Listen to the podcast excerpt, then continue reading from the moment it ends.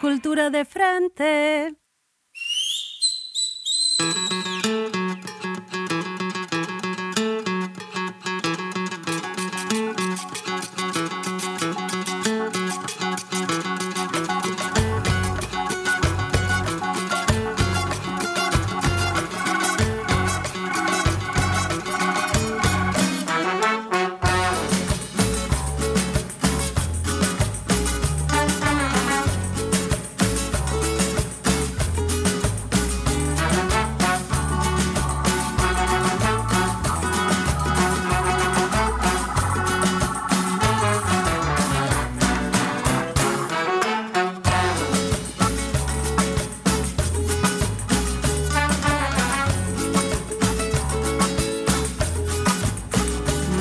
Tardes a todas, a todos y a todes.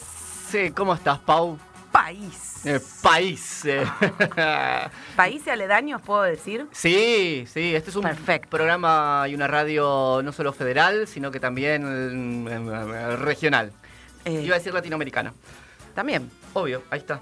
O del mundo entero, sí. Y si del mundo quiere. entero, por- Ah, por supuesto. perfecto. Ay, me encanta porque nosotros siempre esperamos a que se siga escuchando la cortina un ratito Sí. más. Pero no podemos esperar tanto ¿No? porque tenemos ya, ya, Ah. ya, ya a Fifi Real en el teléfono. Fifi Real es... Hola. ¿Cómo estás? ¿Cómo estás? Muy bien, muy vos. Bien, muy bien.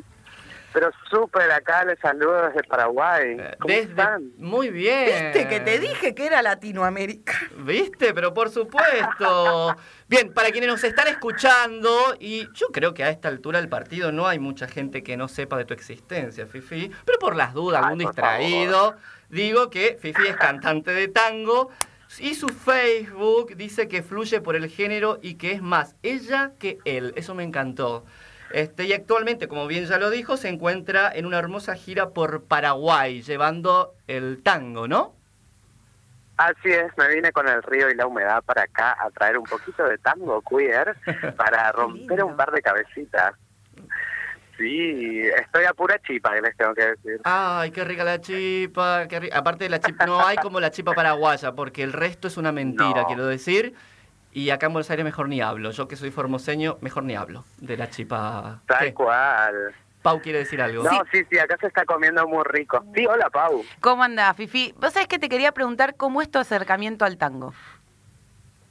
Mi acercamiento al tango comenzó primero bailando. Cuando Mira. yo me, me exilié a, a Buenos Aires, de, dejé mi pueblito para que no me maten, básicamente, Mi pueblo de frontera, en Posadas Misiones, y empecé bailando porque era lo que más me permitía expresarme en esta en ese momento que era un varón reprimido marica reprimida más que nada.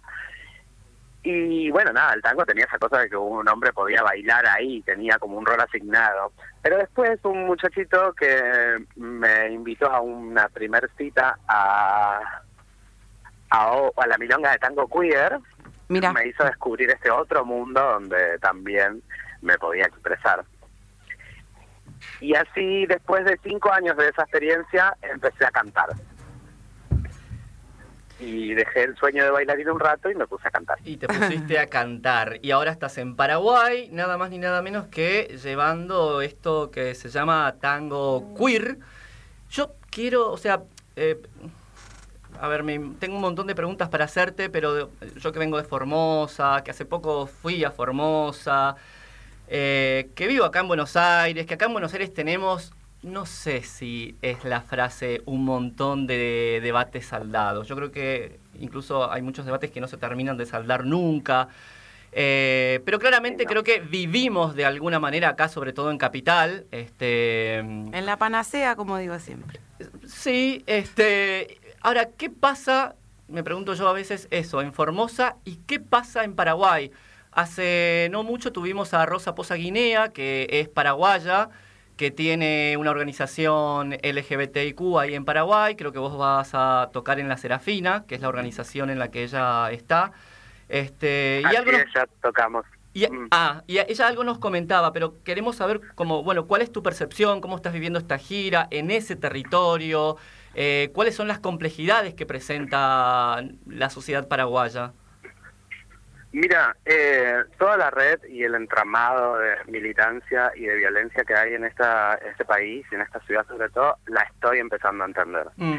Estoy hace 18 días acá, ya hice 8 shows y mm, hay dos, dos cosas así. Primero, una, una situación del país que puedo decir es que ellos salieron de mm, la dictadura hace muy poco. Entonces, todas esas dinámicas del miedo a hablar, del miedo a nombrar, a enunciar, a compartir, todavía están presentes en los vínculos, en la manera de relacionarse, en la manera de que comunican su arte y demás.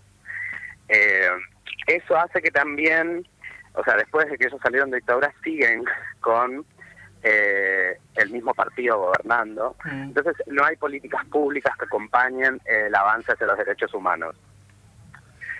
Por otro lado, eh, la información que llega acá a Paraguay viene obviamente de los otros países hermanos y la gente está activando. Hay distintas organizaciones que están haciendo eh, una actividad fuerte eh, para la comunidad LGBTIQ+. Ujú.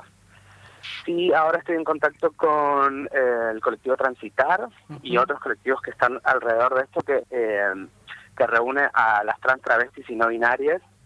Y esto es algo sí que está como recién comenzando acá y son muy pocos eh, a comparación a la locura de cantidad de gente que somos militando en Buenos Aires, ¿no? Sí.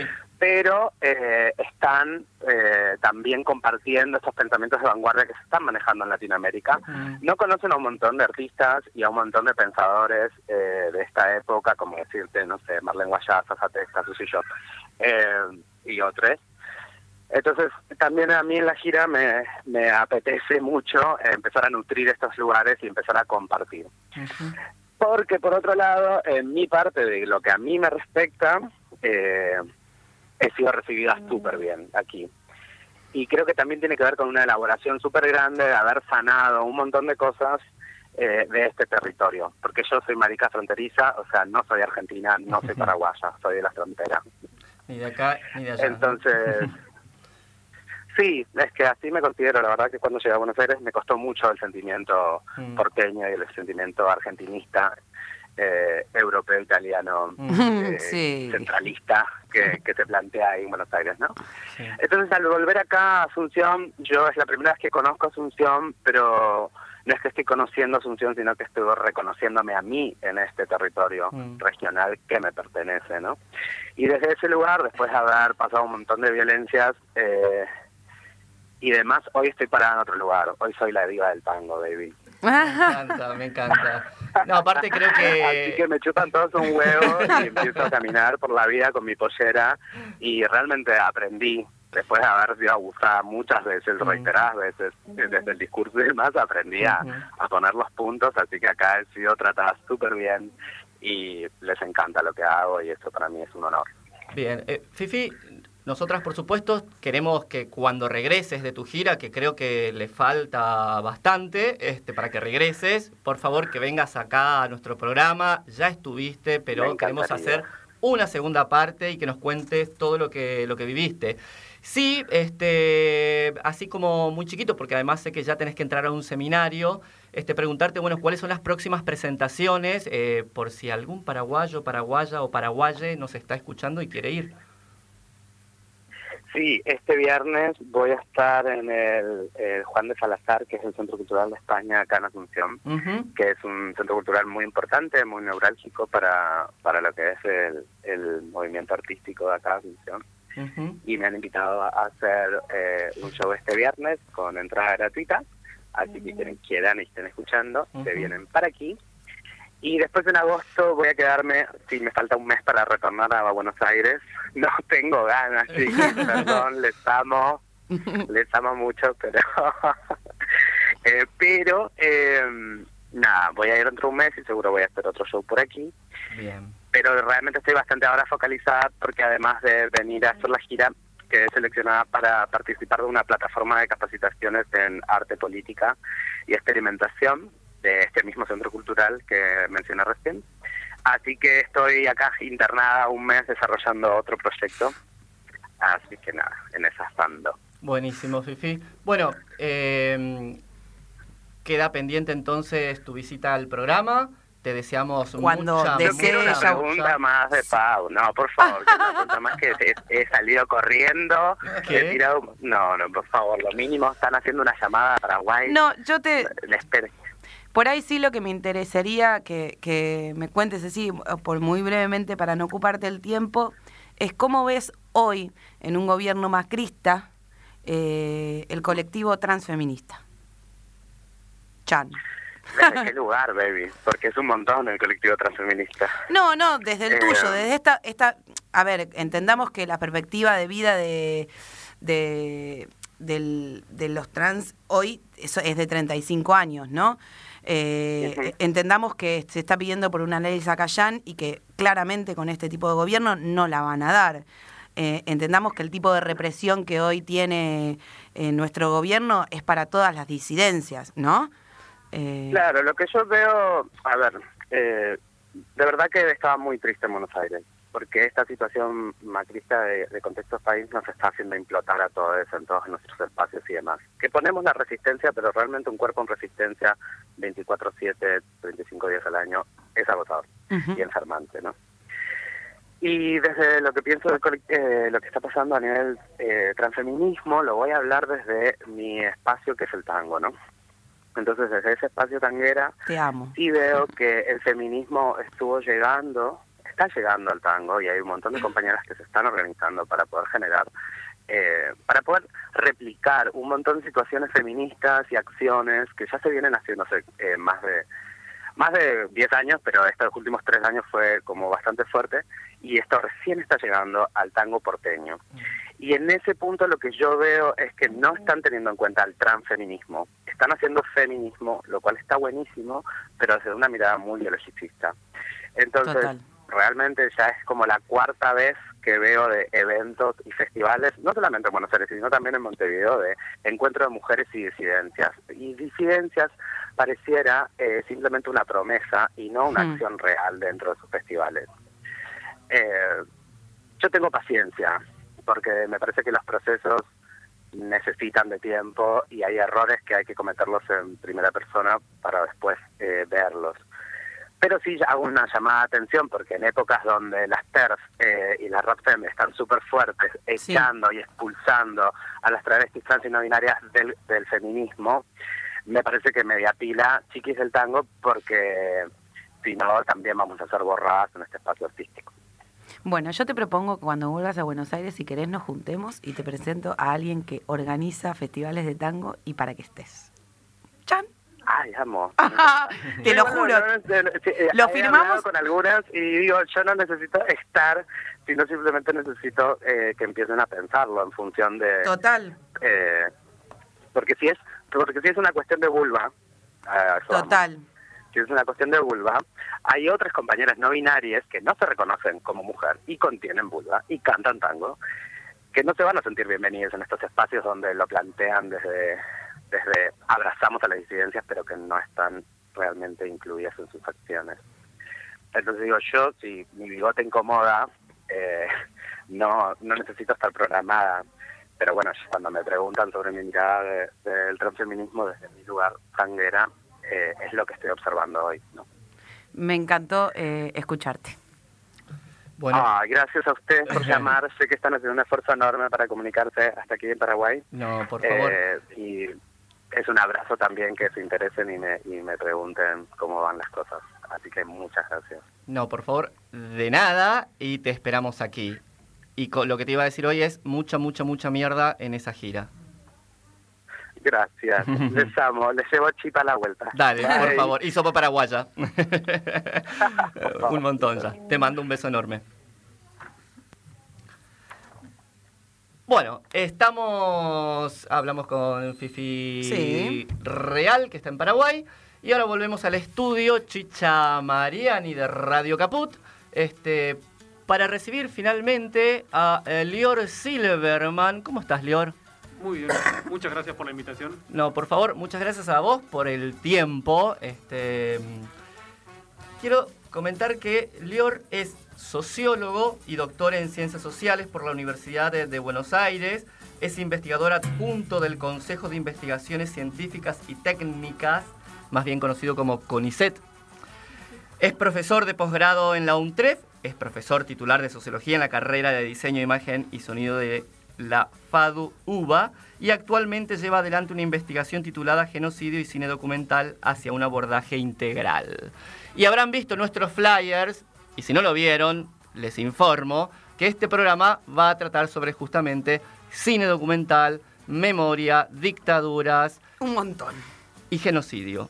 Un montón. Vamos a tratar de hacer una pincelada porque realmente es un tema muy complejo. Así es. Creo que necesitaríamos varios programas. Y más o menos, sí. Sí. y vamos a apelar también a la imaginación de los oyentes, sí. digamos, para que muchas de las cosas que hablemos se puedan eh, imaginar y pensar. Bien. Entre todo lo que Facu dijo en este momento sobre tu persona, a mí me interesaría, y esto un poco también lo charlábamos fuera del aire, es eh, empezar con cuál es la diferencia entre documental y ficción. Bueno, es una pregunta, respuesta sencilla o, o- o respuesta compleja. Eh, Eh, respuestas... A mí me gusta la compleja. La compleja, pero con, para que entiendan los oyentes, oyentes y oyentes. En principio, eh, creo que hay que pensar, o como que el documental en estos momentos vive un momento de efervescencia como quizás en- eh, nunca antes en su historia lo ha vivido.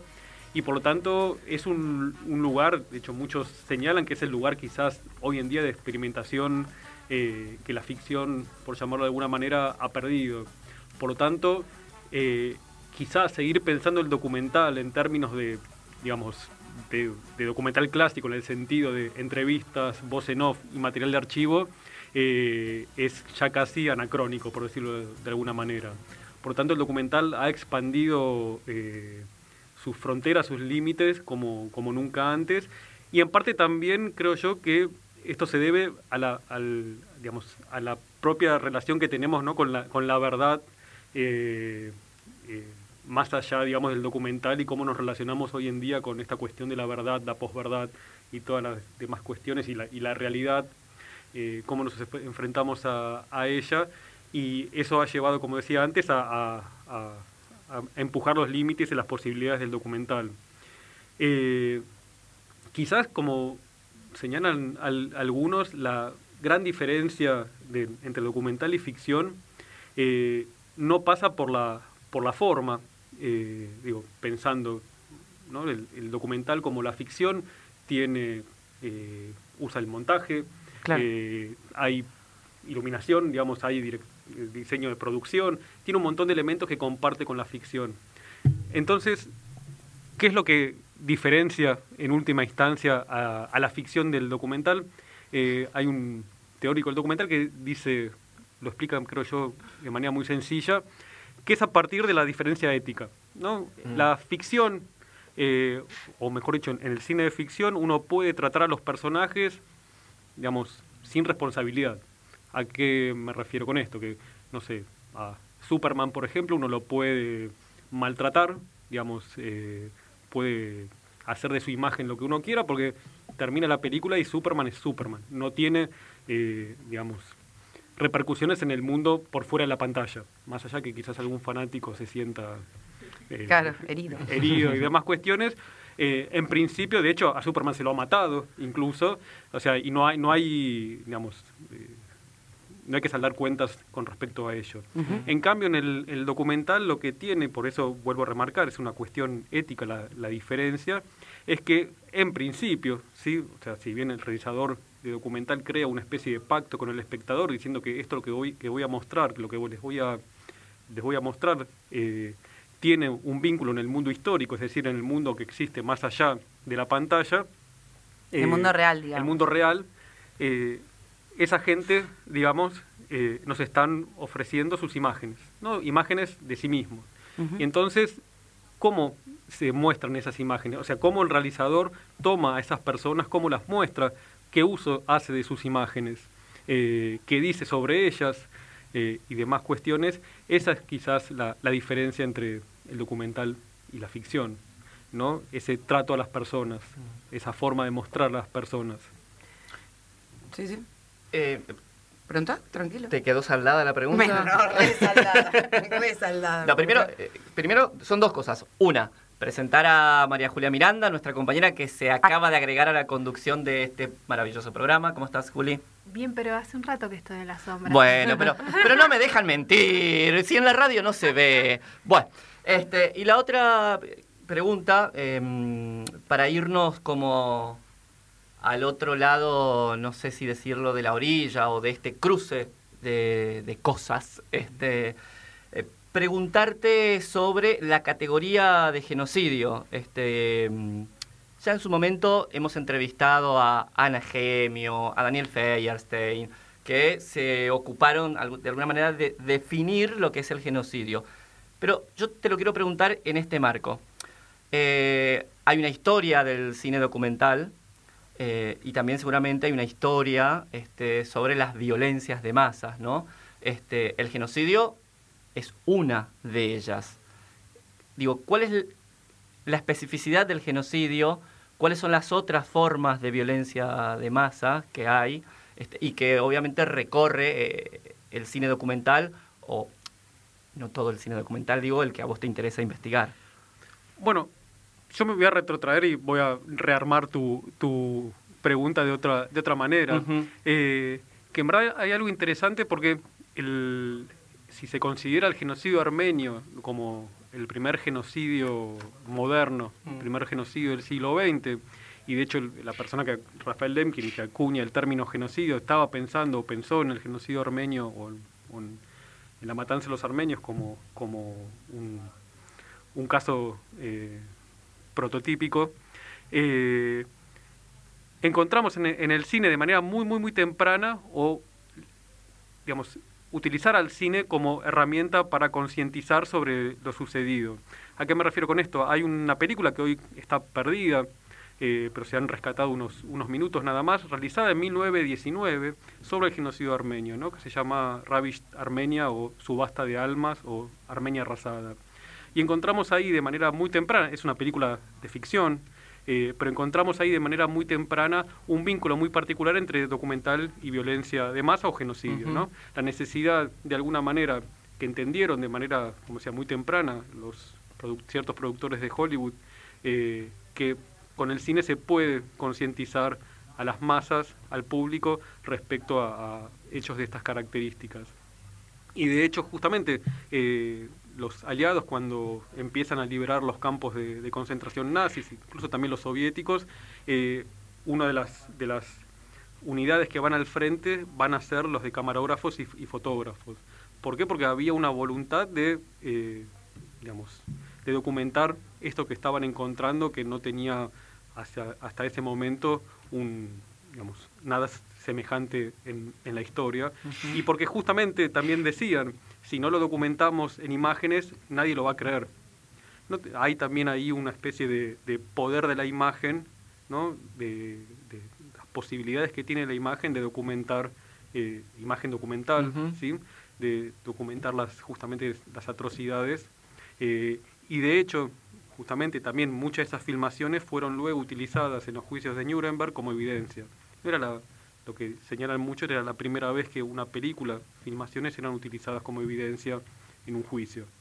Eh, entonces, eh, es interesante pensar el, lugar que tiene el cine, el audiovisual, la imagen, ¿no? en el, tanto, si se quiere, también incluso en la concreción de genocidios en términos de propaganda sobre cómo se va creando el enemigo eh, a ser destruido, y también en un siguiente momento como lugar de recordación, lugar de conocimiento, lugar de justicia y demás cuestiones. No, yo em, quería retomar algo respecto de las complejidades o complicaciones éticas que tiene justamente el cine documental eh, en su relación con la representación sobre genocidios. Este, y hay un tramo muy importante de tus investigaciones que aborda la cuestión de los perpetradores.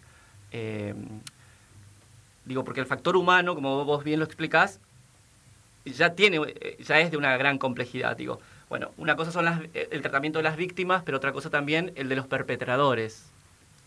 Sí. Eh, Bueno, con respecto a los perpetradores, de, en, los últimos años también ha habido un, interés que algunos autores denominan como una especie de giro al perpetrador, ¿no? donde el foco de interés ha pasado a estar en el análisis, en el estudio de los perpetradores, en sus características psicológicas, en analizar sus motivaciones. Eh, y los perpetradores a su vez ya no necesariamente los, los líderes, los grandes eh, nombres, digamos, que perpetraron los genocidios, sino a las escalas más medias e, e, inferiores, no como forma de excusarlos, ¿no? Philip Simbardo dice estudiar los perpetradores no es eh, eh, crear una excusología, sino comprenderlos, porque en última instancia perpetradores de genocidios podemos ser cualquiera de nosotros. Entonces, entender por qué personas comunes como nosotros pueden volverse genocidas es parte también de estos, de estos estudios que ha despertado también obviamente un interés en el, en el, en el cine documental. Eh, que si bien son pocos los documentales hechos a partir de la figura del perpetrador, eh, los que hay son realmente muy, muy potentes.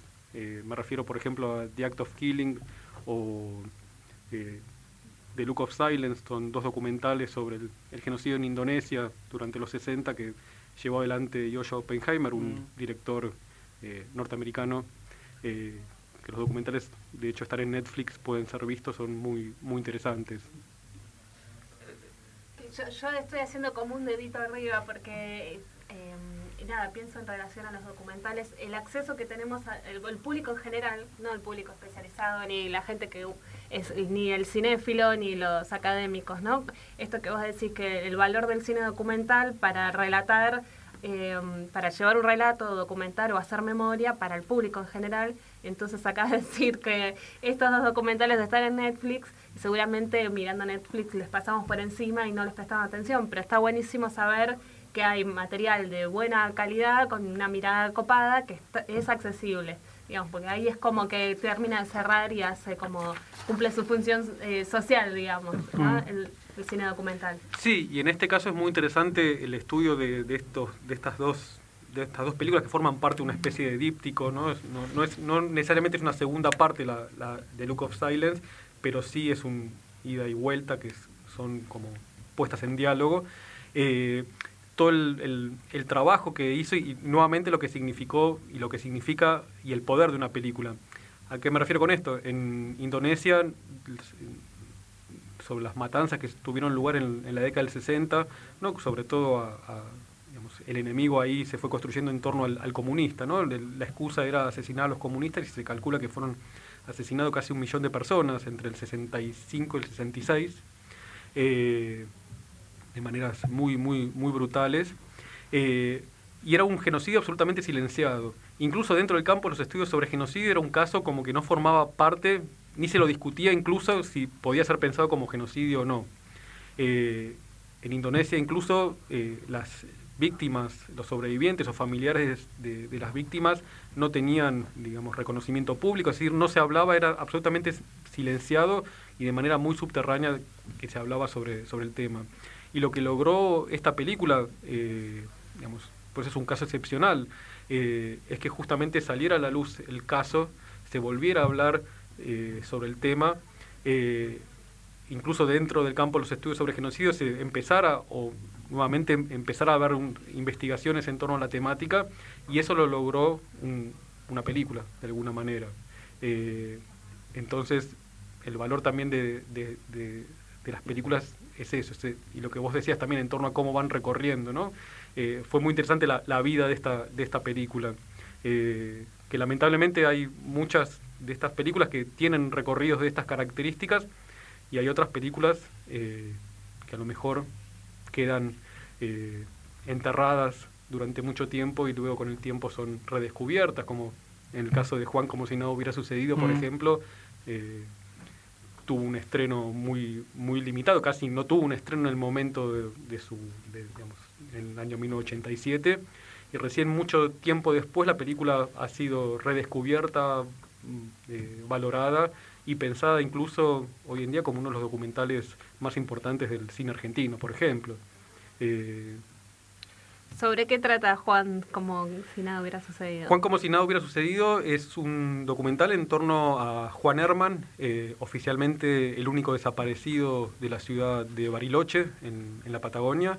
Eh, y lo que tiene de interesante la película, primero hay que ubicarla en, el momento en el cual no solamente se intentó estrenar en el 87, sino en el momento en el que se hizo, durante la principios de la década del 80, mediados de la década del 80 en un momento donde se estaban cerrando las posibilidades también de, juzgar a los, a, los responsables de las desapariciones y del genocidio en nuestro país. Eh, y la película, como señalan algunos investigadores, es una especie de eh, cámara justiciera, ¿no? porque eh, ante la imposibilidad de la justicia hacer algo, el recorrido que va haciendo Echeverría a partir de su doble, ¿no? que crea como una especie de alter ego que es Esteban Buch, eh, hoy en día un reconocido investigador, pero en ese momento un joven eh, periodista, eh, que como una especie de detective va reconstruyendo todo el, digamos, toda la desaparición de, Juan y va dando efectivamente con los responsables. Y es interesante de qué manera esa película se vuelve como, si se quiere, una especie de objeto de justicia, ¿no? Como mm. la cámara va haciendo, la justicia, haciendo justicia donde la justicia no pudo llegar. Bueno, me quiero agarrar de eso para hacer una pregunta que la tenía acá como en la punta de la lengua, que es que, ¿qué pasa? Estoy hablando muy fuerte, me parece, ¿no? No, no. Ok.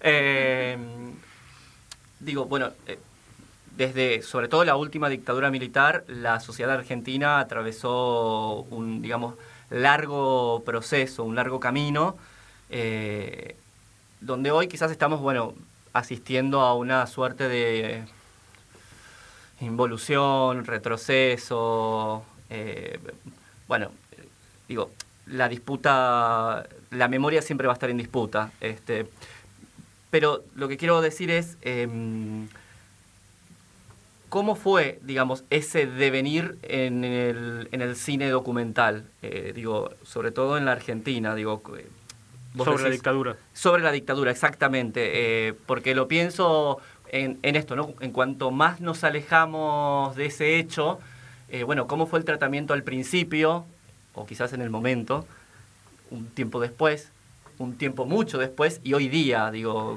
¿cuáles son las continuidades y rupturas, digamos?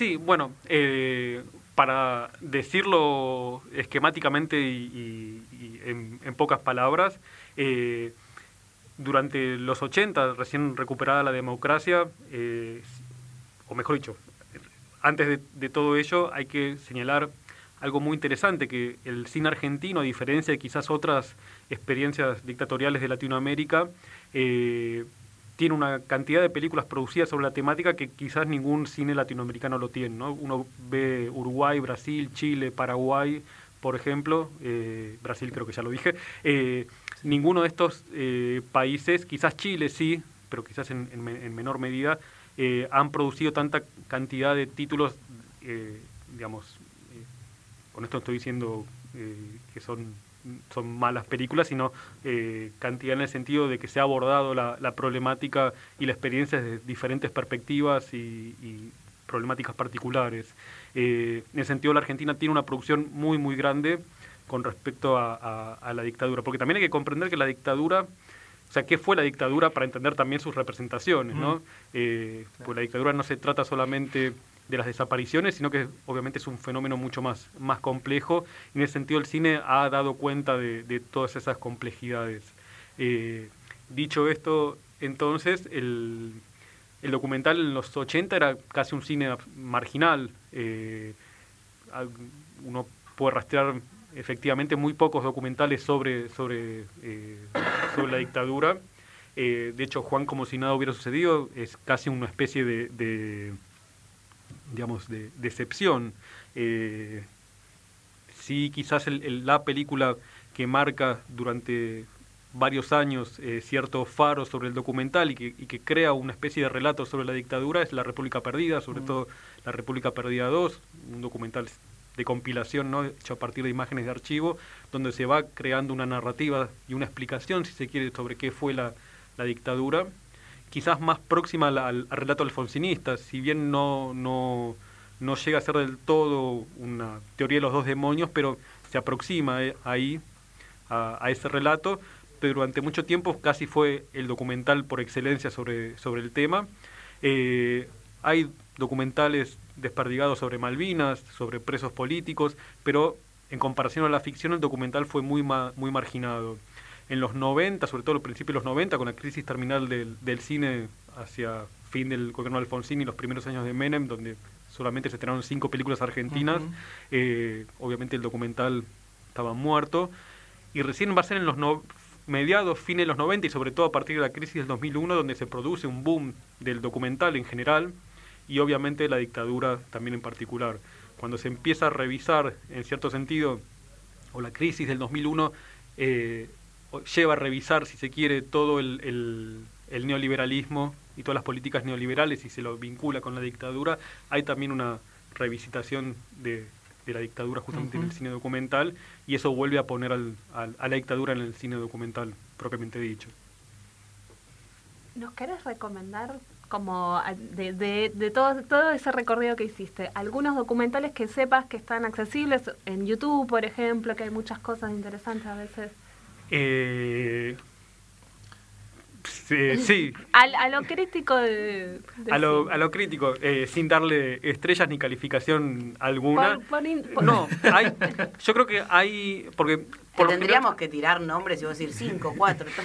no, no, porque por lo general se, se piensa al, documental, vuelvo a lo que decíamos antes, ¿no? Como el, el cine aburrido. De hecho, muchas veces mm. eh, cuando hablo con, con gente, digamos, que no... Con, no son del, digamos, del, de la investigación del palo. Eh, no, yo hablo, bueno, vi un, vi un documental y me dicen, ah, pero eso no es una película. No, como que el documental justamente no es, no es cine, el documental es otra cosa. Eh, y es parte de, uno, de la tarea de, no, el documental es, es, es cine. Eh, tanto e igual o mejor que la, que la ficción. Pero dicho esto, hay, no, lo que sea antes, que se piensa el documental justamente como el documental como algo aburrido, ¿no? Como un, algo hablado, declarativo y que esto es de determinada manera. Eh, pero lo cierto es que hay, una, una, serie de documentales, es una especie de trilogía que si bien no están, eh, no es una trilogía real, sino que son tres documentales hechos más o menos en un periodo muy, muy cercano, que de alguna forma ponen en patas para arriba la, la narrativa sobre, el, sobre la dictadura, no por, porque vengan a contar otra cosa, sino porque llevan a pensar a la dictadura desde otra perspectiva. ¿A qué me refiero con esto? Eh, los documentales son eh, Papá Iván, eh, Los Rubios y M. ¿no? Papá Iván de María Inés Roque, Los Rubios de Albertina Carri y M de Nicolás Prividera.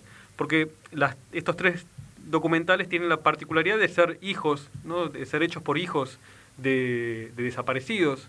y de alguna manera son también documentales que exploran la propia forma documental, ¿no? Cómo hacer una película sobre el padre desaparecido o la madre desaparecida o los padres, en el caso de Albertina Carrio, la madre, el caso de Prividera.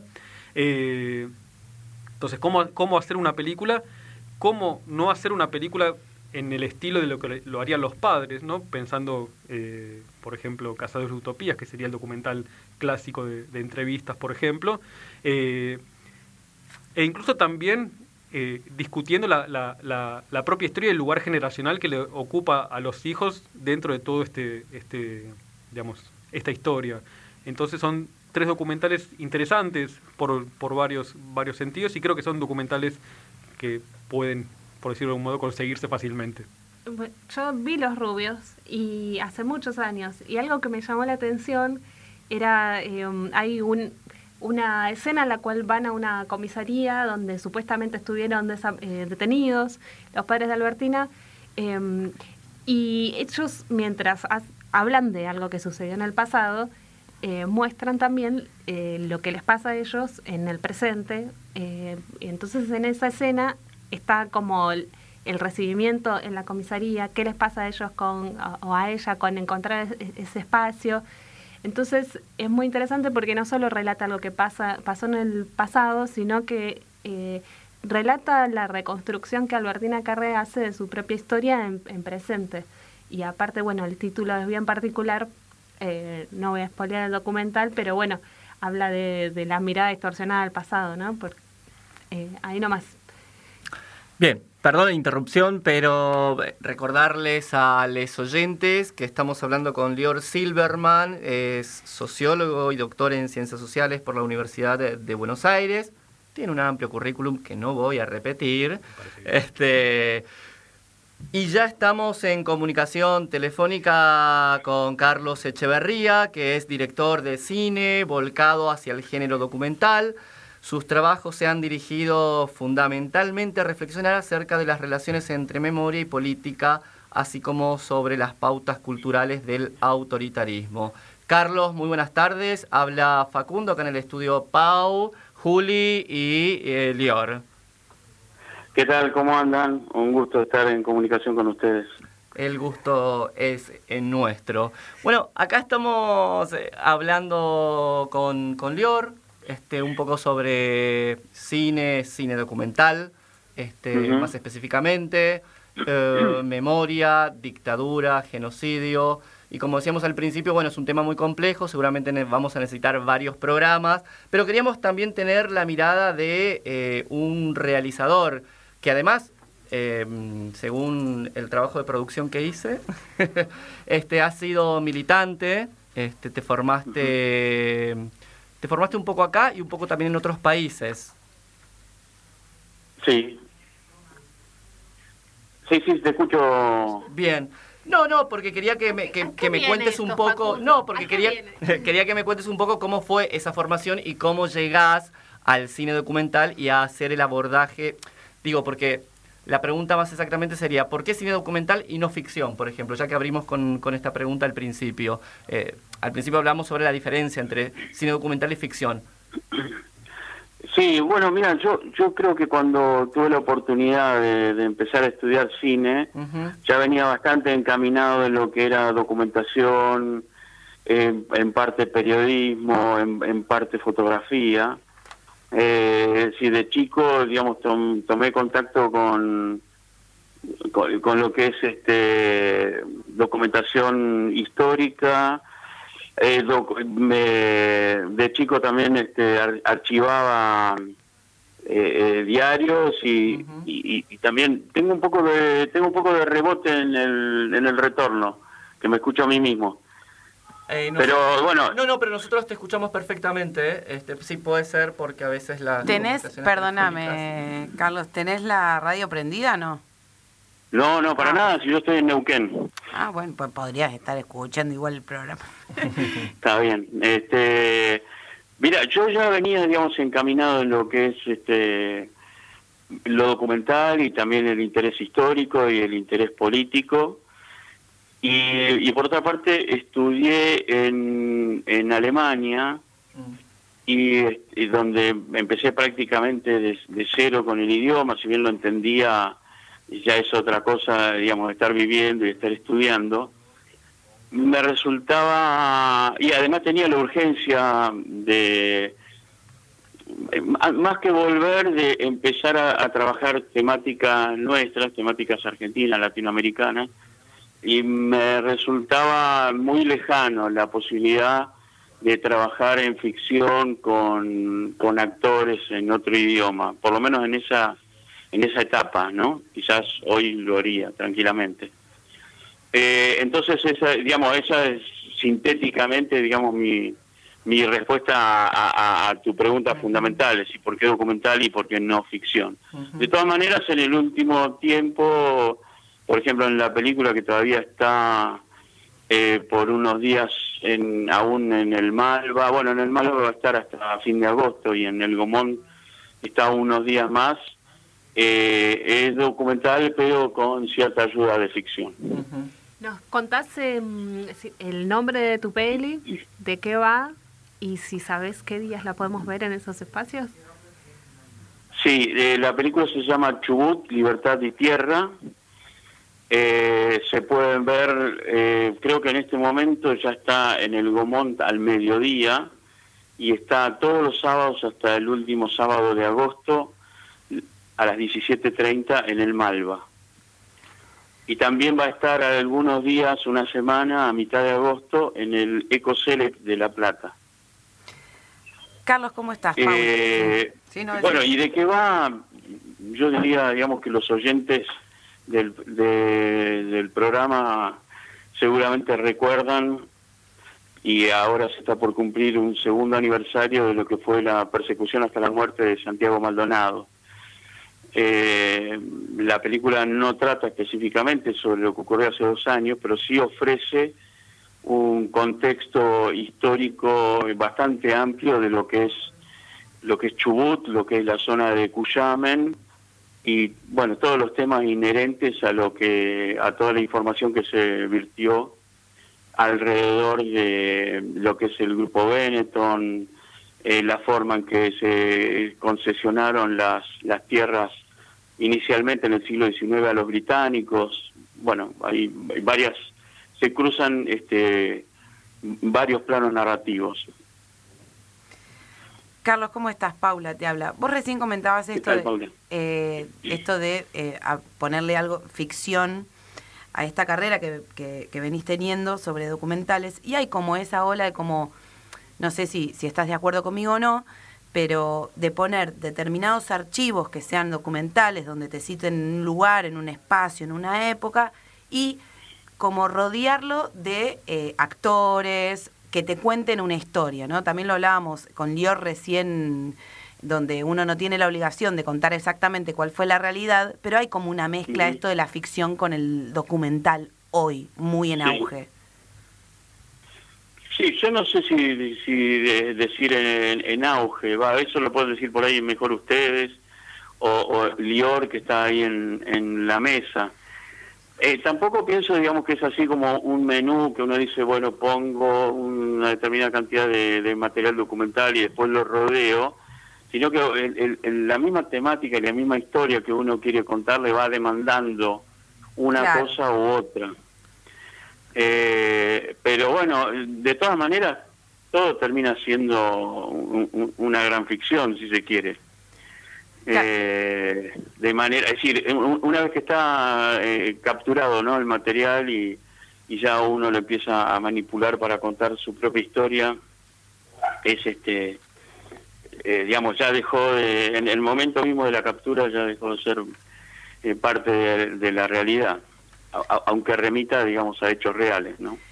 Me gusta esto de que lo hayas invitado al diálogo a Lior y también preguntarle esto mismo que te pregunté y que puedan eh, también generarse como una linda conversación. Sí, igual, bueno, Lior es un, es un maestro y yo soy solamente, digamos así, un, un lector, digamos, de lo que él escribe y analiza. Ojo, perdón. Pero sí, adelante. Lior eh, citó tu documental, Juan, em, y estuvo hablando un rato de él, así que fuiste citado como material de estudio, reivindicado como el, de los primeros documentales realizados casi al final de la dictadura, etcétera, etcétera. Así que sos objeto de la admiración de Lior, para que sepas. Ah, bueno. Sí, sí, yo, yo sé que él ha escrito algo y de paso te comento, Lior, y les comento a ustedes y a los oyentes que se, sumó, digamos, como una nueva etapa en la historia de esa película en estos días justo, por eso estoy acá en Neuquén, porque se está desarrollando el juicio alrededor de, de todo lo que ocurrió en Neuquén, eh, especialmente en las provincias de Neuquén y Río Negro, se está juzgando a los responsables del terrorismo de Estado durante la época de la, de la dictadura, de la última dictadura, y, la película pasó a ser parte de, las pruebas en el juicio y mm. en estos días estuvimos dando testimonio el protagonista de Juan y este, varios de los, de, los, de los principales testimoniantes y, yo mismo también eh, tuve oportunidad ayer de de prestar testimonio en, en, este juicio que esperamos lleve a la condena de los responsables del secuestro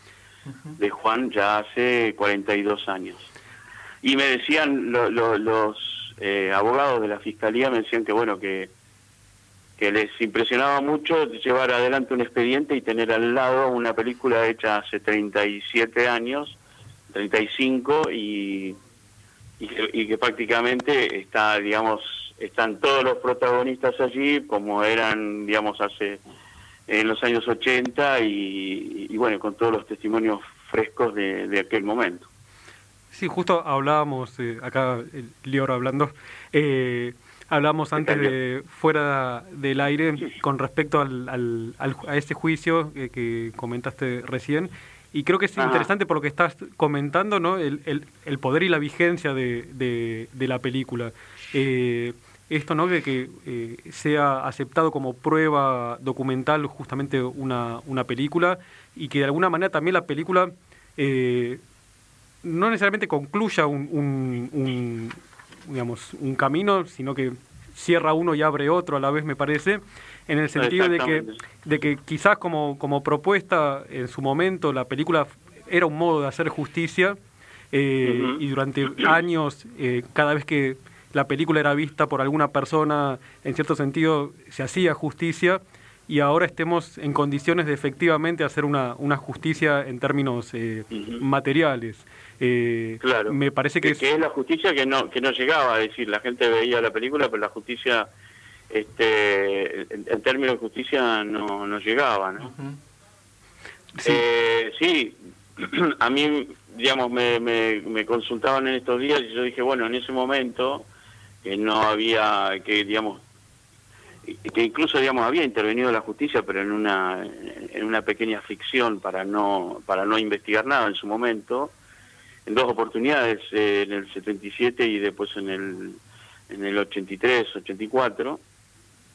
Eh, yo le decía, bueno, nosotros desde, desde nuestra juventud en ese momento, eh, yo tenía 26 años cuando empecé el proyecto, 22 tenía el protagonista Esteban Buch, ejercimos el derecho de, de demandar respuestas a los responsables del terrorismo de Estado en, esa época, a solo eh, cinco o seis años de ocurridos los hechos.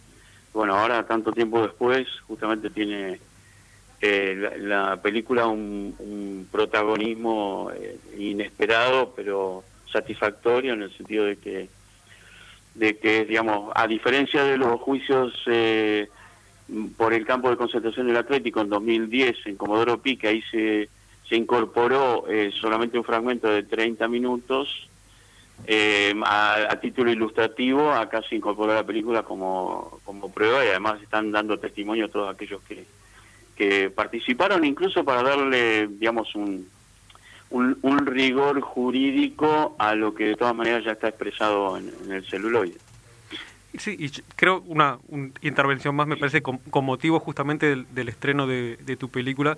Me parece interesante también para los oyentes que quizás no, no, han, visto todas tus películas eh, también, eh, que de alguna manera quizás en gran parte de tu filmografía, y, sumando justamente esta, esta última, hay como una especie de contravisión de la Patagonia, ¿no? Como que se ha creado una especie de visión idílica de la, de la Patagonia, eh, que otros cineastas quizás la, la, han recorrido.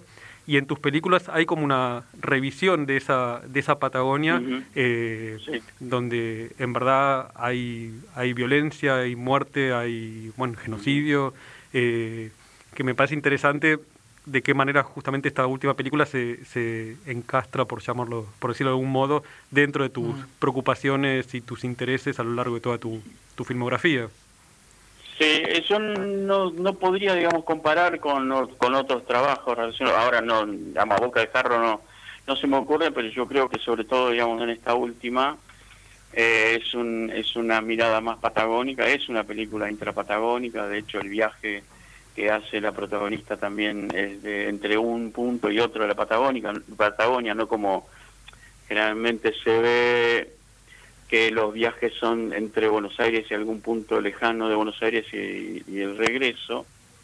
Eh, creo que está marcado por eso en Chubut, eh, Libertad y Tierra. Aprovecho ya que, mm. mencionábamos que Lior, que digamos quizás los oyentes no hayan visto nada, eh, paso, digamos, una especie de chivo de los, del sitio donde están algunas de las películas. Por favor. Perfecto. Que es, que es eh, www.cinemaargentino.com.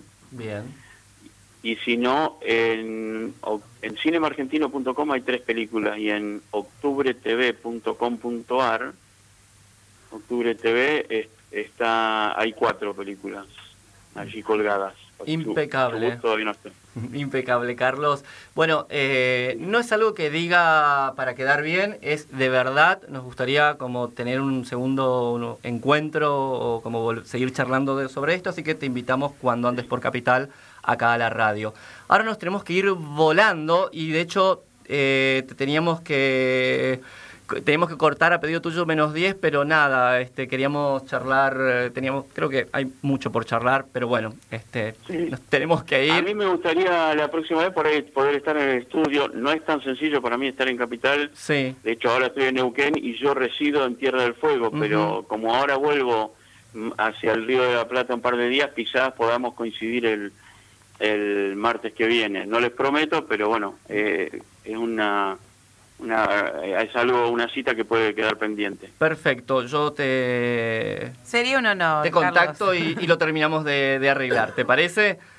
Sí, cómo no. Bueno, muchas, muchas gracias Carlos. Este, te saludamos acá a todos les de Cultura de Frente saludo de Lior también. Este, yo antes de irnos, simplemente decirles, no se pierdan la obra Rogelio, que es una experiencia que sucede en el interior de una carpa de sábanas, literal, entre almohadones, durante una siesta correntina, con olor a galletitas y chocolatada, todos los domingos de julio a las 18 horas en Villa Crespo. Carlos, si venís podés ir a verla. Exactamente. ¿Cómo no? Bueno, un, abrazo. Un abrazo enorme, Carlos. Un abrazo, Carlos. este, Chao, un beso.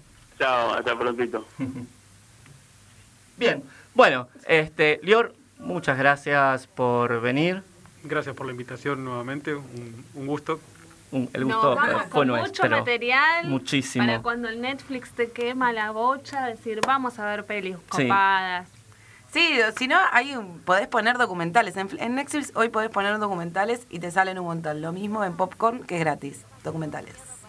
Bueno, muchas gracias, Leor. Nos vamos escuchando Te vas de Laudan en Canciones. Un saludo a Gaby, una genia. Yo me encuentro acá, cantando de costado tu mano tan travieso y baila en otro lado. El humo del tabaco dibuja en mi cabeza, resaca de tus besos, resaca de cerveza. Te vas y me estoy quedando. Por menos yo te di tanto lo que pudo ser no.